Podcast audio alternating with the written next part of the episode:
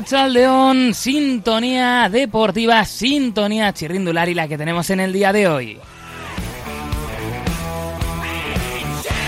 Bienvenidos sean todos los amantes del ciclismo y todos aquellos que todavía no saben que lo son. Esto es Ponte a Rueda Extra, nuestra cita semanal con nuestro deporte favorito en una semana que ya como todas las del final de la temporada pues empieza a ser especial. Entramos en ese momento los amantes de la bicicleta de querer, bueno, pues acumular, ¿no? Ver todo lo posible. Nos da igual un poco que sean 1.1, que sean carreras de más nivel, que sea lo que sea porque entendemos que al menos en lo referente al ciclismo en carretera estamos cerca de que la temporada toque a su fin y de tener que esperar bastantes meses, unos meses que se harán muy largos hasta poder volver a disfrutar con nuestros grandes campeones, con nuestros ciclistas favoritos y con todos aquellos que en definitiva nos alegran tantos meses de temporada. Estamos cerca evidentemente de Lombardía, hemos tenido una semana de carreras consideradas normalmente de preparación, pero que pueden ofrecernos también muchísimo y que nos han dejado, de hecho, grandes nombres y que van a alimentar de cara a Lombardía lo que puede ser, bueno, pues esa nómina de favoritos con grandes objetivos, con grandes campeones que se han marcado la carrera en su calendario y que quieren cerrar el año ciclista al que le queda ya muy poquito de la mejor de las maneras posibles y quieren hacerlo lógicamente con victorias.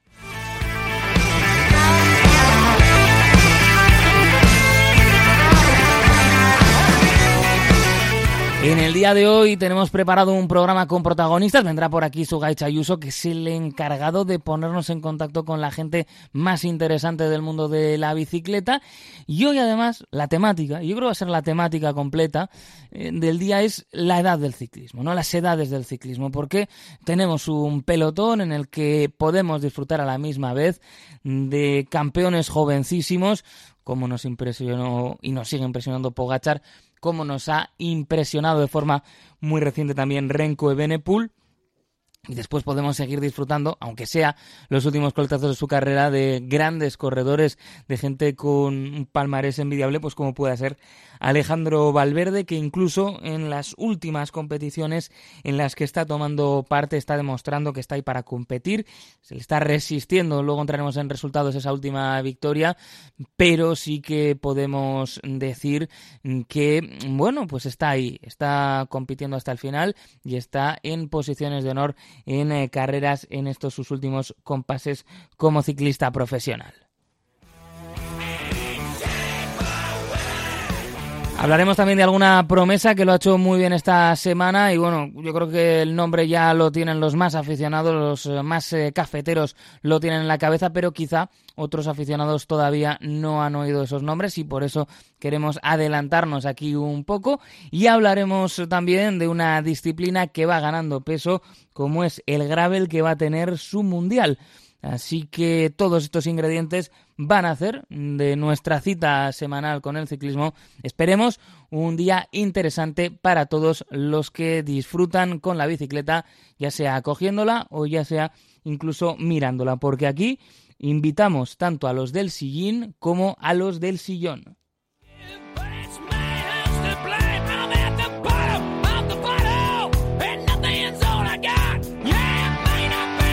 Una pausa y enseguida estamos con Sugai Chayuso que nos tiene preparado un invitado espectacular.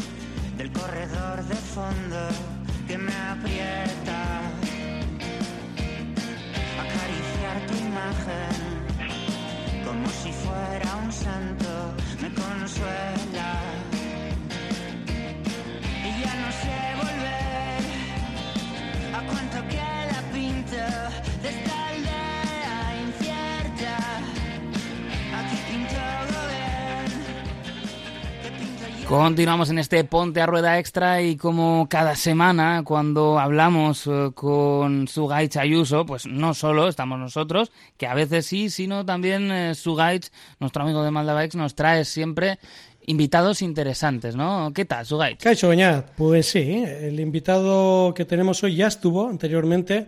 Eso es, es como el que el que retorna a pasapalabra, por ejemplo, a un concurso de Eso estos, es. el, el campeón que retorna, digamos. Pues claro que sí, porque campeón donde los haya, pues pocas personas habrá que sepan tanto de, de la materia de, de, de la que él trata, ¿no? Pues eh, naturopatía, osteopatía, etcétera. O sea, muchas ramas y es que es un, un fenómeno. Además de ser amigo mío que puedo, puedo fardar que es, eh, que es un buen amigo, pues está aquí otra vez con nosotros. Pablo Aragón Larrasquito. Caixo, Pablo.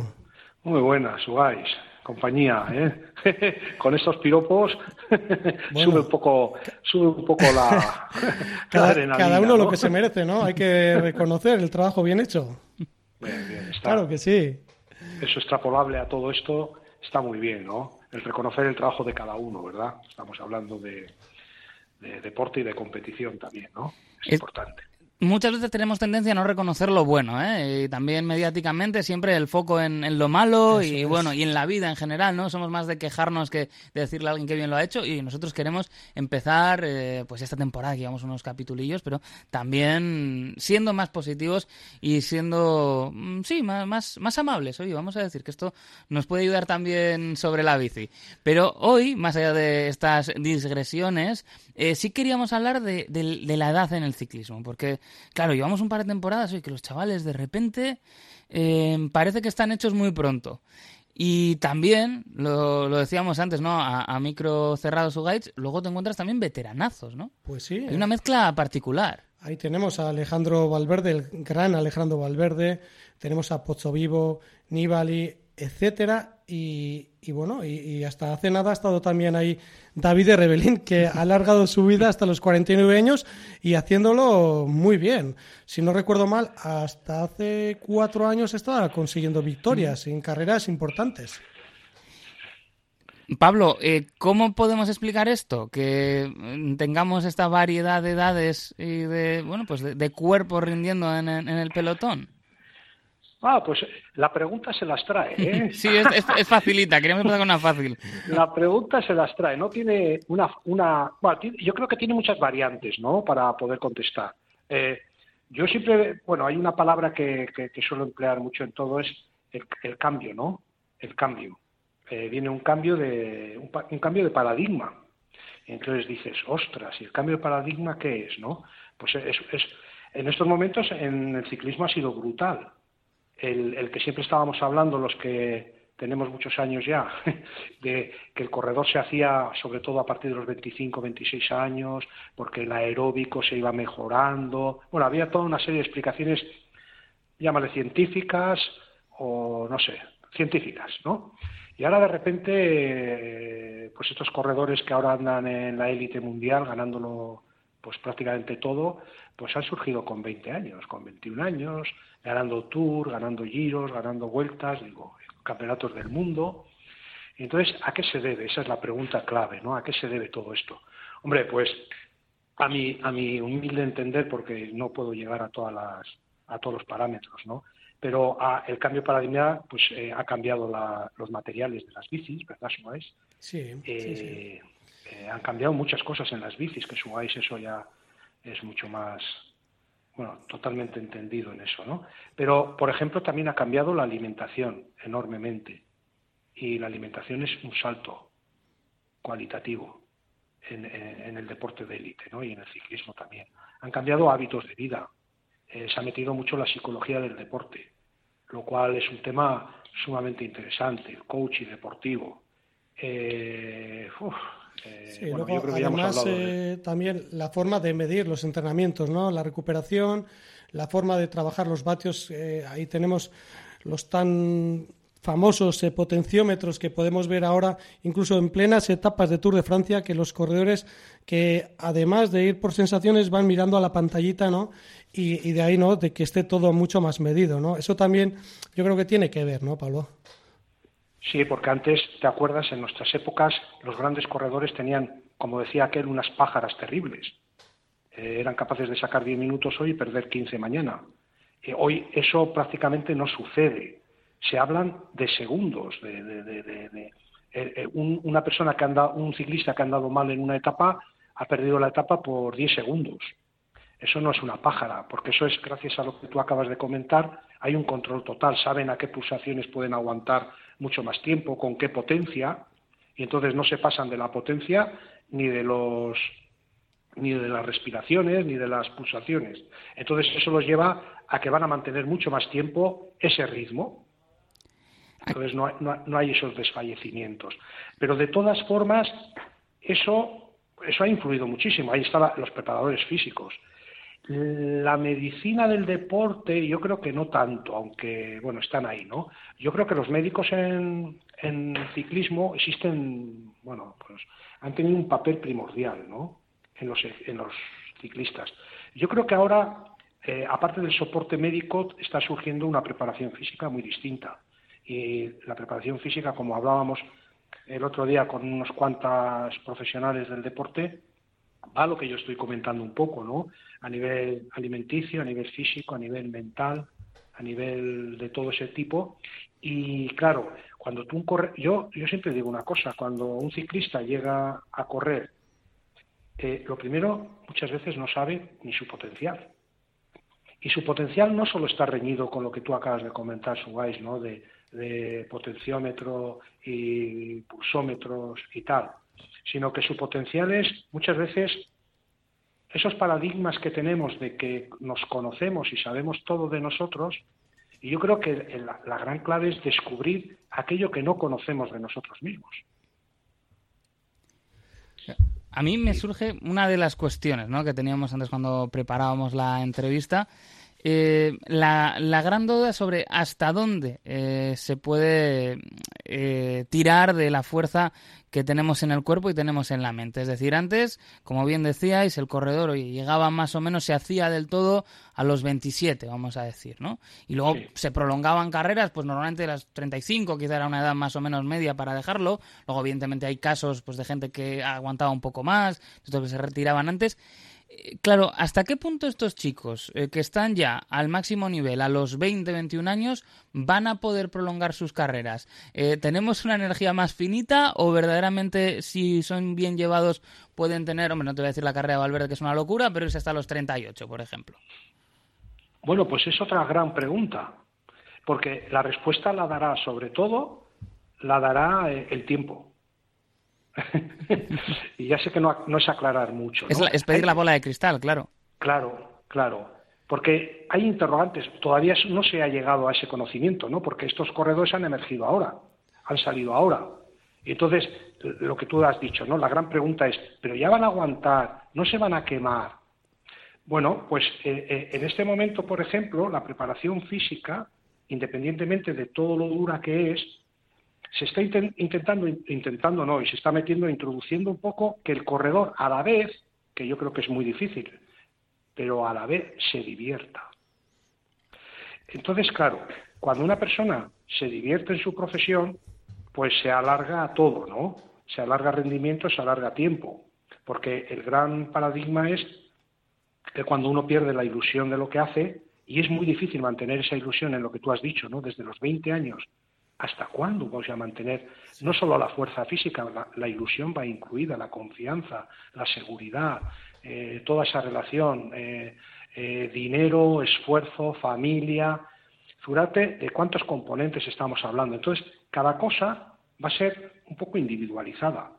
Por ejemplo, habrá corredores que, dependiendo, por ejemplo, estará, será muy importante mantener el equilibrio familiar, el equilibrio mental, pero mental en todos los aspectos, claro. A veces se habla mental y, parece que solo hablamos de, de, ilusión, ¿no?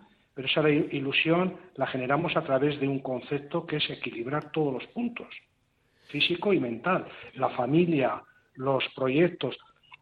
A mí me gustaría hablar también de cuánto, de cuánto, eh, vamos a decir, eh, todas las personas sufrimos microtraumas, ¿no? Y en el deporte el trauma puede ser muy amplio. Todos estamos conociendo ahora deportistas de élite que se están retirando porque no soportan la presión mental.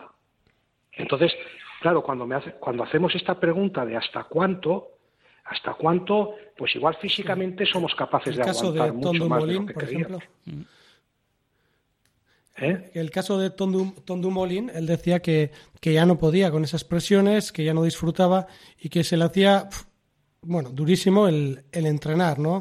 Y, Que la prueba de que físicamente estaba bien es que, por ejemplo, se saca una crono muy, muy buena en el arranque del Giro. Sí, es decir, que sí, si sí, tú no sí. estás bien, no haces eso, no rindes eso así. es. Y, y un Pues- poquito volviendo Pues la- a lo que hemos ¿eh? comentado antes. Un segundo, un segundo, porque el ejemplo también es la chica esta que ha ganado. Fíjate con qué años la chica Sí, ha ganado sí, Tour, Giro, Vuelta a España, campeón del mundo. Eso es van Bleuten. Eso es, y se retira. Sí, la capacidad, ¿no? Un poquito de cada Pues Yo persona. creo que de- va incluido la capacidad física y mental. No tanto física, porque hoy en día hay muchos medios ya físicamente, pero la capacidad mental es, es muy importante mantenerla ahí. Pues eh, Perdona, ¿eh? hace poco, eh, Matthew Van Der Poel hizo unas declaraciones, le hicieron una entrevista y Matthew Van Der Poel de- decía que se sentía viejo ya. O sea, que se sentía viejo, que se sentía cansado y, que, y que él notaba que tenía su cuerpo pues ya bastante castigado y que de, de hecho ya estaba notando que le faltaba esa chispa que, que, bueno que ha distinguido tanto a este a este corredor y que ya estábamos viendo este año un año un poquito pues más irregular, ¿no? Luego al margen de las caídas y lesiones que haya podido tener, ¿no? Si no recuerdo mal, ganó el Tour de Flanders, pero después pues eh, una victoria más pequeña, pero no, no ha tenido, digamos, esa explosión que tuvo hace 3, 4 años. Yo creo que para la cabeza también tiene que ser ba- bastante, bueno, eh, un poco... Claro, pero, pero por ejemplo cuando hablamos de la cabeza, que es, es, es- resume todo, ¿no? La cabeza es un círculo redondo y, y asume todo, cuerpo físico, emocional y mental. Pero claro, ahí hay multitud de variantes que todavía hay muchos equipos que no lo trabajan, ¿eh? seguro además. Y las variantes es, es que depende tu personalidad, y tu personalidad está formada desde que naciste. Todas tus experiencias de vida, expectativas que- de, todo lo que hay alrededor tuyo. Eso es lo que genera, por ejemplo, un corredor, ya que hablamos de ciclismo, un corredor que, que- que los primeros años de su vida fueron un desastre en seguridad y confianza, pues fíjate lo que habrá que trabajar. Es muy distinto trabajar la falta de confianza y generar seguridad. Por ejemplo, ¿eh? O sea, luego, claro, es que cuando hablamos de cabeza, eh, introducimos todo, global, cabeza, y tienes razón, cabeza. Pero claro, en la cabeza intervienen muchos factores, educación, cultura, qué tipo de familia, qué tipo de sociedad, qué tipo de tal. Entonces, a cada persona luego hay que individualizarle todo eso, para ayudarle a sacar aquello que él no conoce, que eso es la clave, autoconociéndose, perdón. Un caso interesante podría ser, además por reciente, y por eso me venía a la cabeza cuando te escuchaba eh, pues definir ¿no? eso que eh, normalmente en términos amplios solemos tirar aquí como la cabeza, pues el caso de Enric Mas, por ejemplo, ¿no? Que había Sí, pasado sí. por un momento muy difícil por resultados, por todo lo que tenía externo, porque además tienes una caída, eh, oye, y de repente parece que es capaz a través del trabajo, del entorno, de cambiar el chip y cerrar la temporada, por ejemplo, en una nota que yo creo que es muy positiva y que le va a permitir afrontar la próxima de una manera muy diferente. Ese es un ejemplo estupendo. Eh, para que veamos, ya no es ni la edad ni el físico, es el mismo, en, poco, en poquísimo tiempo. Y le ha dado la vuelta y fíjate qué gran vuelta ha dado y está ganando etapas ahora, finalizando la, temporada. Y se hablaba de él, de, de, ¿de qué se hablaba? De sus miedos a bajar, pero claro, sus miedos a bajar pueden ser, eh, por ejemplo, pueden ser por caídas, experiencias, o yo conocía a un corredor que me decía, Pablo, yo tengo muchísimo miedo a, a sprintar, pero nunca me he caído nunca he tenido un percance. Claro, ahí es donde entramos con la cabeza. Eh, es un poco, el corredor es como nosotros, ¿eh? Eh, eh, el, ejemplo que se suele poner es el iceberg que vemos, ¿no? Cuando vemos un iceberg que tiene una altura de dos metros, el doble hay por debajo que no se ve. Eso es la división entre el consciente y el inconsciente, ¿no? Entonces nosotros tenemos un gran potencial en el inconsciente que muchas veces no conocemos. Y es ahí donde realmente trabajamos. Porque hablar de la cabeza hoy ya es muy... Hablamos de la cabeza, de la cabeza, de la cabeza, pero no, no tanto como problemas de cabeza, sino problemas de, de- de- problemas de, de reconocernos, de conocernos, ¿no? De sentir esa autoestima en uno mismo. No sé si me he liado, pero... No, no, se ha entendido muy bien y yo creo que además iba bien Sí, con, sí, el, sí. con el caso particular, que ha sido muy, muy rápido la evolución de Sugais, decías. Sí, y por ejemplo, vemos a Renko Ebenepul, ¿no?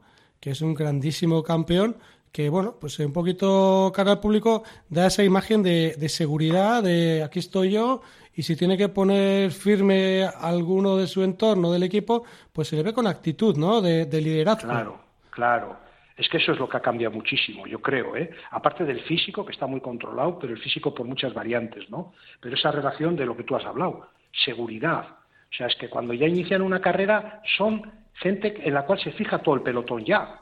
Y cuando se fija todo el pelotón ya no es porque has hecho un sprint o una carrerita de no sé qué, es porque, aparte, cuando tú corres, tú, tú generas una energía.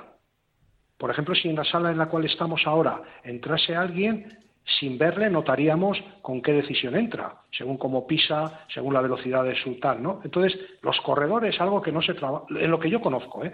que no se trabaja mucho, porque todo el mundo reconocemos, otra vez vuelvo a ser pesado con la cabeza, con la cabeza, pero hay que ir a por qué la cabeza no manifiesta aquello, ¿no? Por ejemplo, la seguridad.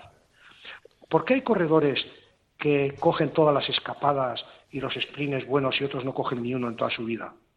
Eso, esas son las cosas que, que, La actitud, que ¿no? De cada persona y los miedos que pueda tener, ¿no? El- Claro. El, enfrentarte. Claro, y eso hace, por ejemplo, que si tú tienes seguridad y confianza y, y- y pones el foco en tu situación, emanas, enama- emanas un- una energía alrededor tuyo, ¿no? A mí me decía un jugador de fútbol, joder Pablo, es que salto contra uno del Barcelona en un campeonato de copa, pues algo rebotado. O sea, es que me pongo al lado y estoy notando su energía. Es que me da no sé qué saltar porque, porque me está, pues en un corredor lo mismo. Exactamente lo mismo. El que tiene seguridad, enseguida se le nota su pedaleo, su mirada, su tal. Por eso intentan casi todos engañar, ¿no? Fulanito va muy débil y de repente se escapa, ¿no? Están jugando todos con la expresión corporal. Mira, volviendo un poquito al carácter de cada corredor, en la última vuelta a España veíamos a, a Richard Carapaz, que ha, ganado la montaña, bueno, por circunstancias, ¿no? De que se retiró el, el corredor de Alpecin. Sí. Pero ha ganado tres, tres etapas súper importantes y la actitud que mostraba ese corredor era de seguridad total y de ambición.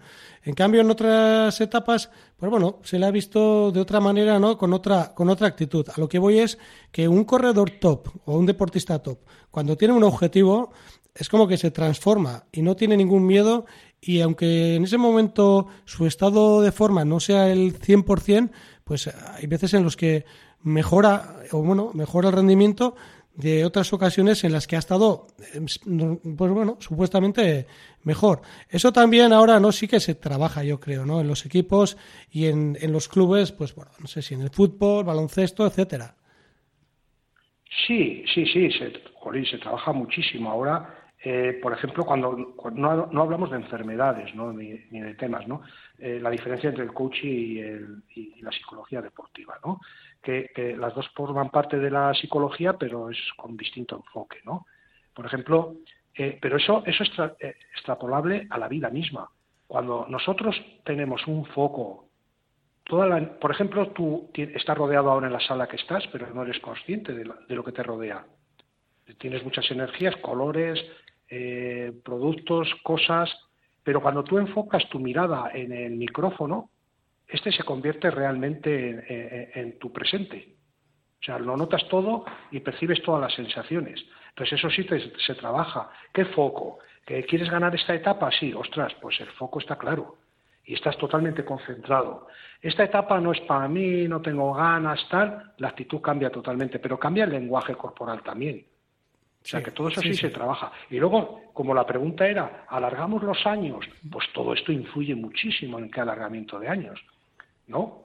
Cuando tú, si por ejemplo eh, Erdimar eh, siguiese con el mismo problema, seguramente que en varias pruebas diría, mira, estoy hasta las narices y lo dejo pero seguramente que ahora, con haber superado ese pequeño problema que decían que tenía y andar como anda, estará alargando su vida. O sea, fijaos qué importancia es, ¿no? La emoción, la psicología, para todo ello.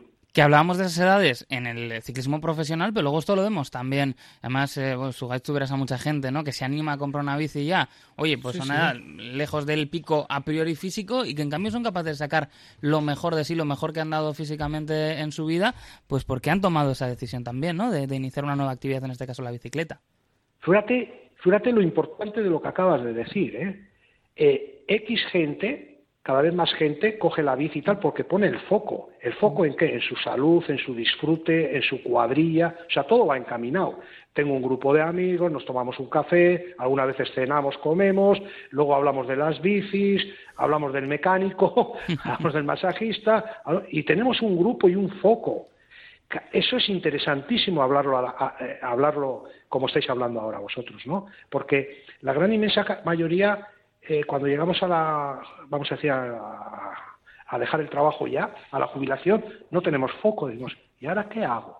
Bueno, pues voy a, bueno, sí, a veces ponemos el foco en el, en el jugar a cartas o tal y poco más. Bicicleta, Pues- Pablo. En tu caso, bicicleta, necesario. Que tiene- tienes que ir con los nietos a andar en bicicleta y les tienes que dar esa herencia de- ciclística, ¿eh? como dicen los italianos. ¿eh? Pues eso es, eso es poner el foco. Y entonces generar, pones foco, generas ilusión, tienes un porqué y compras la bici. Es, es, es así, ¿no? Es ir buscando todos esos eh, riconcitos de nuestra propia vida, ¿no?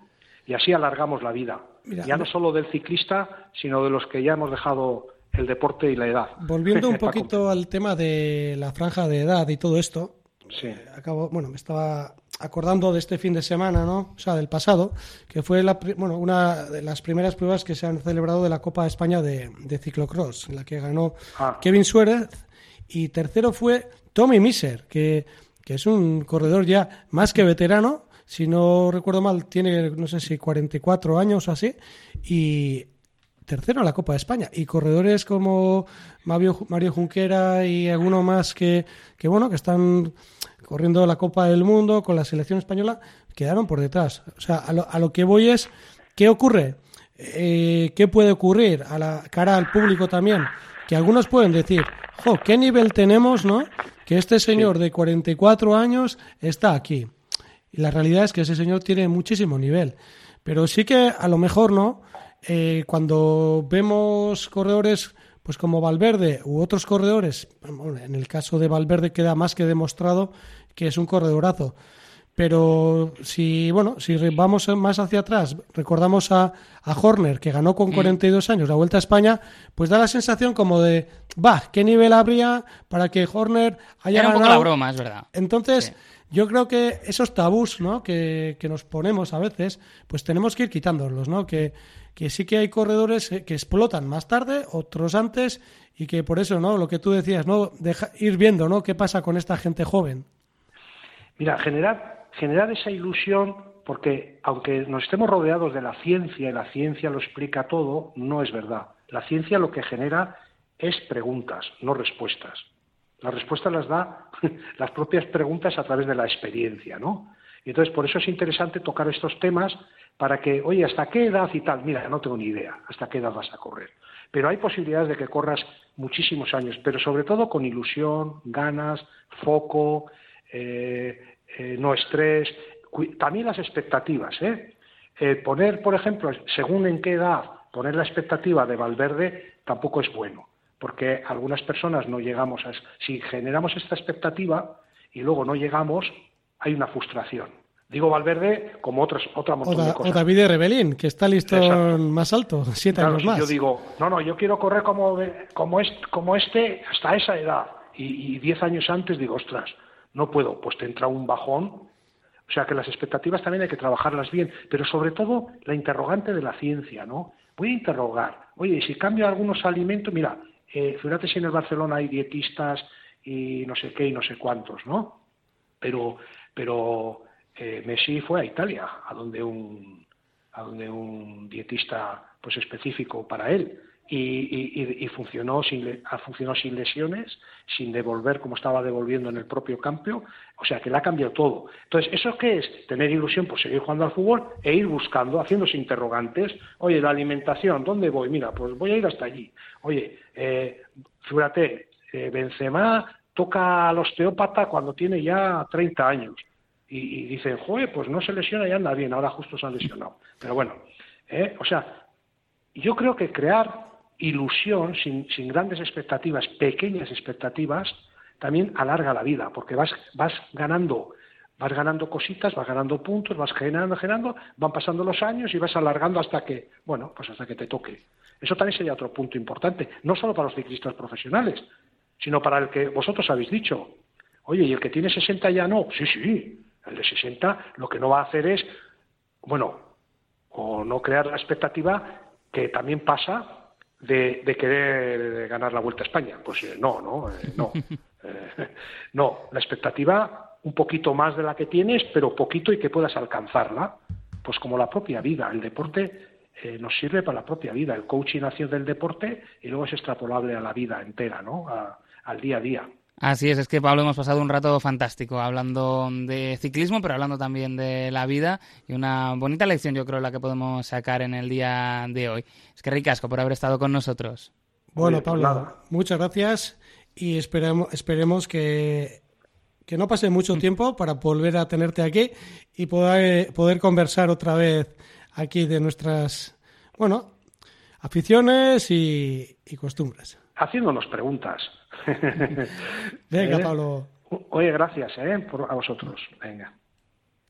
Y Sugach, eh, me tengo que pasar que lo tengo pendiente eh, por, por Malda Bikes, eh, porque es buen momento también para hacer acopio de, de prendas, pues para cu- cuando cambie definitivamente el tiempo, que, parecía sí. que iba a cambiar, pero es verdad que alguno, si sales Pues- a mediodía con lo del verano, ¿eh? Sí, sí, mira, hace unos cuantos años cuando yo empezaba a correr en bicicleta, teníamos una- unas chaquetas de invierno que eran bastante malas comparando con lo que hay ahora y, y tenían pues aquí, el, digamos que era una chaqueta que se hacía chaleco.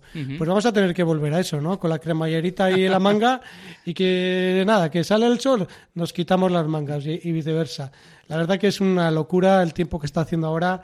Lo mismo está cayendo, bueno, la de Dios, y, y que de repente tenemos casi 30 grados. Nadie se hace a esto. Eso sí, te veo uniformado de Malda Bikes, que esto es muy guay, el, el merchandising que, que tenéis, porque además es algo que es tendencia, ¿eh? En muchos sitios, viajando por el verano, veías que eh, el cliente ya se identifica hasta querer llevar tu propia marca y querer llevar tu nombre y, y tenéis un- una línea de calle que está muy chula. Pues sí, la verdad que sí, está teniendo éxito y, y bueno, eh, pues estamos vendiendo mucho, la verdad. Es una línea de ropa bueno, un poquito informal, sport, y, y la gente, la verdad que pues la ha cogido con mucha aceptación y, y de hecho yo voy con una camiseta ahora de, de Malda Bikes. Eso es, pues nos, nos pasaremos por ahí en esas dos localizaciones que tenéis de Malda Bikes, en Bilbao y en El Orrio. Sugaich, hasta la próxima semana. Muy bien, Beñat.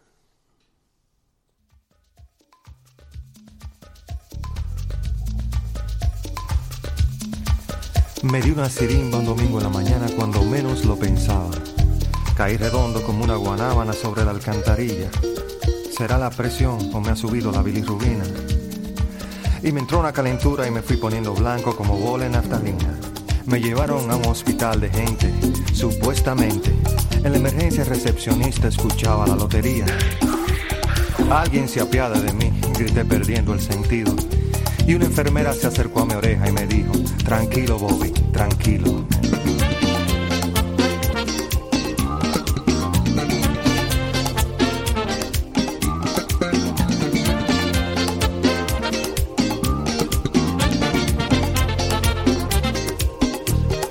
Me acarició con sus manos de bengué y me dijo, ¿qué le pasa atleta? Y le conté con lujo de detalles lo que me había sucedido. Hay que chequearte la presión, pero la sala está ocupada. Y mi querido, en este hospital no hay luz para un electrocardiograma. Abrí los ojos como luna llena y me agarré la cabeza. Porque es muy duro pasar el Niágara en bicicleta. No me digan que los médicos se fueron.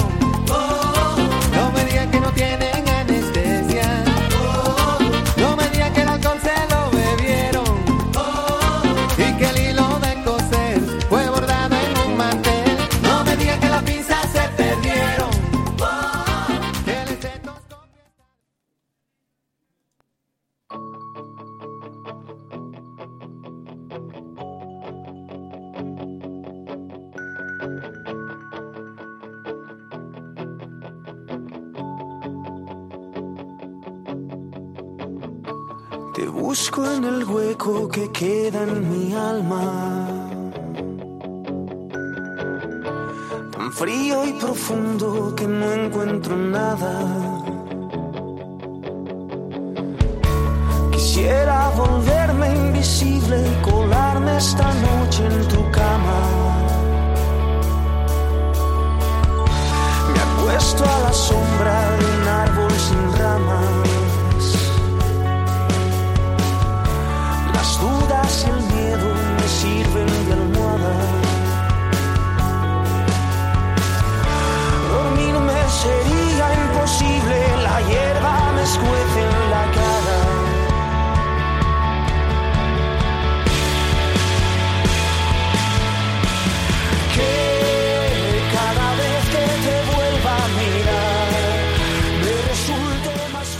Esto es eh, Viento de Cara de Super Submarina, una gran banda pues que ya no está en activo, como no dejan, como van a dejar de estar en activo, pues muchos corredores, otros van a continuar. Me gustaba esto del Viento de Cara porque puede ser ingrediente también interesante, ¿no? Para alguna que otra gesta ciclista, el viento siempre entra en juego. Y queríamos también eh, fijarnos pues en esas edades del ciclismo, ver cómo esto también se deja sentir en los diferentes equipos, ¿no? Eh, cómo hay esa eh, combinación de corredores jóvenes que ahora vamos a repasar en esos resultados de la última semana con otros más veteranos que sí que continúan. Es el caso de las renovaciones que plantea el Movistar Team, el equipo, la estructura más veterana en, el, en la máxima categoría del ciclismo y un, además un equipo que siempre tiene un poco ese San Benito, bueno, pues de ser una estructura más clásica, ¿no? Y clásica no siempre lo que dice la gente. A veces eh, los términos son más críticos que el que estoy utilizando yo, pero es cierto que es una estructura que ha tenido algunos eh, cambios con líderes que no han liderazgos no que no han sido tan largos como les hubiera gustado. Eh, Landa por ejemplo tampoco estuvo tanto tiempo allí no terminó eh, nunca de funcionar esa tricefalia con, con Valverde y con Quintana. Y luego bueno el caso de Miguel Ángel López que duró muy poquito ahí pero eh, por norma general Movistar sí que es un equipo que apuesta por la continuidad. Yo creo que sí que hace las cosas a la manera más tradicional que se ha visto en el ciclismo y esto no tiene por qué ser malo. Bueno pues ha renovado a cuatro corredores que son clave, ¿no? Diría yo, en, en, ese, en esa estructura, no tanto en lo que se refiere a la obtención directa de resultados, es decir, no son ganadores ya en esta etapa de sus carreras, pero sí, pues todo ese trabajo que hay que hacer en un equipo ciclista y esa veteranía también importante a la hora de ayudar a los más jóvenes a conocer la profesión de ciclista, porque esto también se aprende. Ha renovado Albert Torres, el hombre que venía de la pista, también a Luis eh, Mas, al corredor eh, balear, al Navarro y Manuel Herbiti, corredor, que estos los que sean habituales de nuestro Ponte a Rueda mensual ya saben que es un corredor que tiene mucho arraigo, que sobre todo eh, Alberto Arrondo pues es un gran defensor del corredor navarro y todos lo somos, claro que sí. Un corredor con un motor espectacular y también eh, el murciano José Joaquín Rojas, que también renueva, bueno, quizá en un momento pudiera parecer, ¿no? Hubiéramos pensado eh, todos que su futuro podía ir más ligado a su paisano Alejandro Valverde, pero de momento va a continuar y ya en labores de equipo, ¿no? Un corredor que otrora pues eh, sí que tenía esa punta de velocidad para grupos más reducidos, para meterse en los sprints, pero ya una especie de capitán de ruta eh, para capitanía de ruta la que va a tener Rojillas en esta decimoséptima temporada con la estructura que comanda Eusebio Unzue y que este año pues ha logrado ¿eh? salvar esa papeleta complicada que tenía con el descenso. De hecho, podríamos decir que está salvando con buena nota el final de la temporada. Y yo aquí sí que tengo la sensación que cuando hablamos de Movistar, lo cierto es que eh, se, mide poco, ¿no? Eh, tanto en la crítica, muchas veces eh, que roza la crueldad, como después, a nada que las cosas empiecen a mejorar, también el elogio pues tiende a la hipérbole.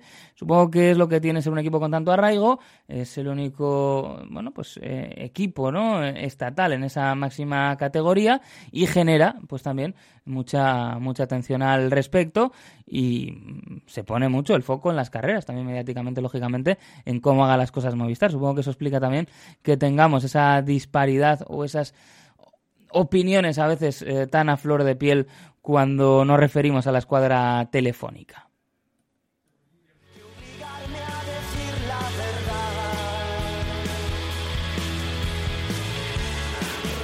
Y decíamos que termina bien la temporada Movistar porque no solo pues esa, esa manera ¿no? que ha tenido de eh, rendir en la vuelta Enric Mas. Ha quedado ahí, sino que prolonga ese estado de forma y en el Giro de la Emilia fue capaz de imponerse a todo un Tadej Pogachar, el corredor balear que tuvo las mejores piernas de la carrera y que, bueno, pues fue capaz de ganar eh, a un Pogachar que hay pocas carreras al año en las que si sale no esté entre los grandes eh, favoritos y en este caso en una carrera que le sirve al corredor esloveno y también a, pues todos los a muchos, ¿no? Gran parte de los participantes eh, le sirve como preparación mm, para ese Giro de Lombardía que es una de las últimas grandes citas que nos va a dejar la temporada ciclista.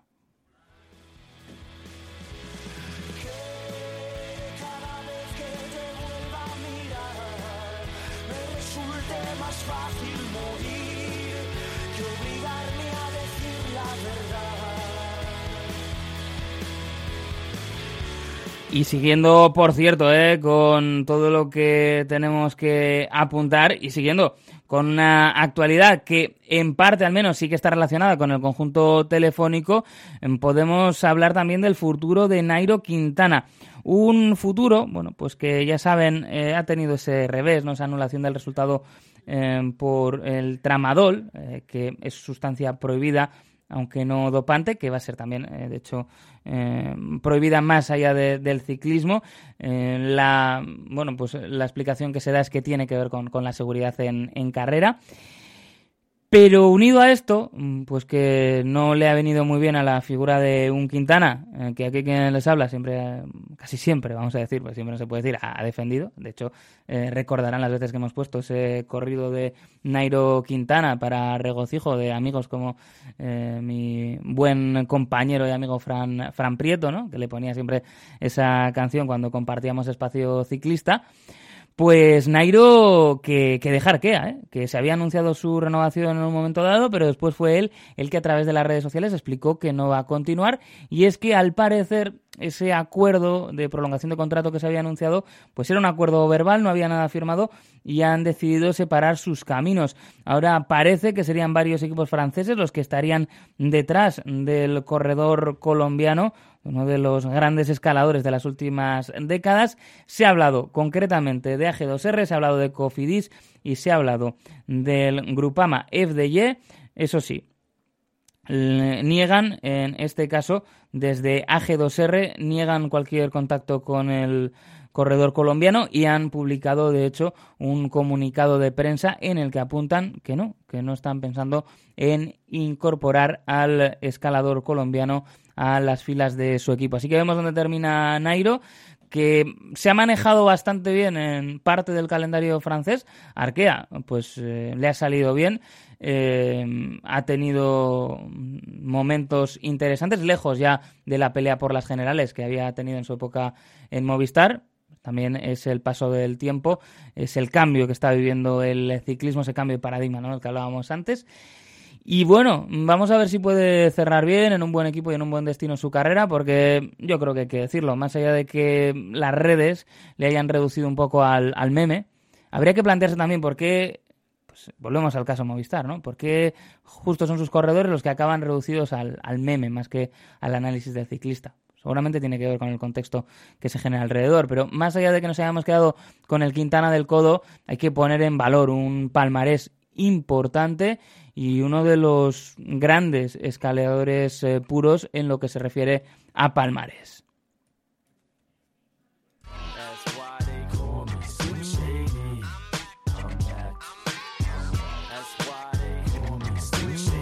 Y de la misma manera que Eminem cantaba este I'm Back, estoy de vuelta, podemos decir que está de vuelta el ganador del Tour de Francia, Jonas Vingegaard, sobre el que se había publicado muchísimo, sobre el que, bueno, pues se había apuntado incluso que podía estar eh, pagando las eh, consecuencias eh, personales, ¿no? De haber ganado un Tour de Francia, de ese empujón en su fama, en su figura pública. Eh, ha estado entrenando por Andalucía y ha estado de vuelta precisamente en el Tour de Croacia, donde ha demostrado que está con muy buenas eh, piernas, lograba dos victorias de etapa y era finalmente segundo en la general, una general que se le escapaba el último día en una jornada con un recorrido que como apuntaban en, en redes, y, lamento de verdad no acordarme quién lo decía, pero que apuntaba que parecía el Mario Kart, pues eh, un circuito que era así y en el que ganó Elia Viviani, pues lo que le privó de ganar la general también a Jonas Vingegaard fue eh, lo inteligente que estuvo Matej Mohoric, el corredor de Bahrein, que supo lograr la bonificación también, eh, siendo segundo en el último día, y eso le permitió por apenas el margen de un segundo imponerse en el Tour de Croacia, pero está claro que el bueno de Jonas Vingegaard está de vuelta y vamos a ver ¿eh? cómo puede rendir también en Lombardía, que lo tiene entre sus objetivos este fin de semana, será el día 8. That's why they call me Slim Shady. I'm back. I'm back. I take each individual degenerate's head and reach into it just to see if he's influenced by me, if he listens to music. And if he feeds into this shit, he's an innocent victim and becomes a puppet on the string of my tennis shoe.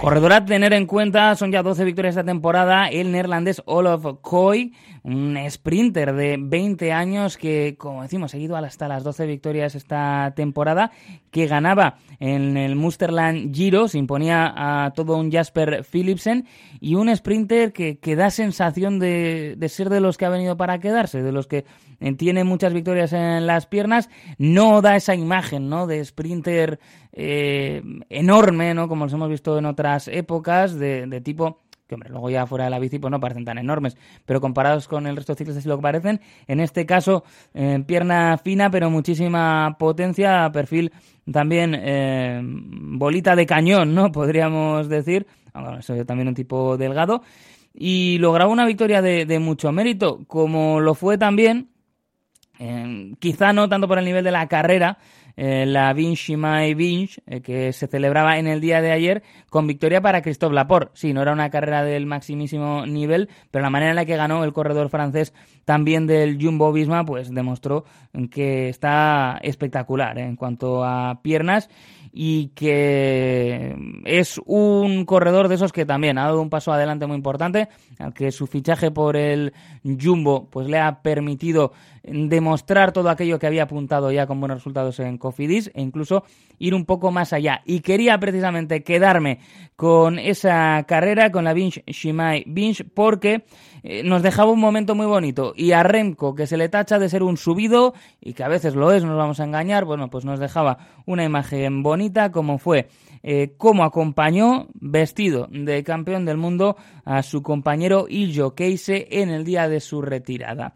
Mm, han sido compañeros de habitación, eh, ya, pues un corredor que a los 39 años pone fin a su carrera. Y Renko que con 22 todavía tiene un techo enorme a pesar de ser el campeón del mundo. Pues seguramente que Keise ha sido un corredor importante para que Renko aprenda esa profesión de ciclista que decíamos al principio.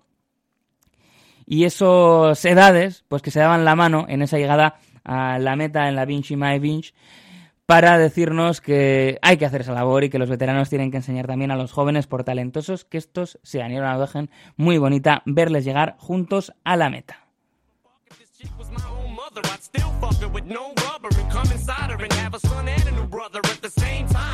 Y cerrando, fíjate, nos ha quedado bien la figura, ¿eh? Ese Renko y Keise abrazados, las edades del ciclismo, es como cerramos este capítulo de Ponte a Rueda Extra que hemos dedicado precisamente a eso, a los más jóvenes, a los más veteranos, pero a los ciclistas que tantas alegrías nos dan. La semana que viene descansamos porque el miércoles será festivo, pero no se preocupen que volveremos a la siguiente con mucho más ciclismo aquí en Ponte a Rueda Extra.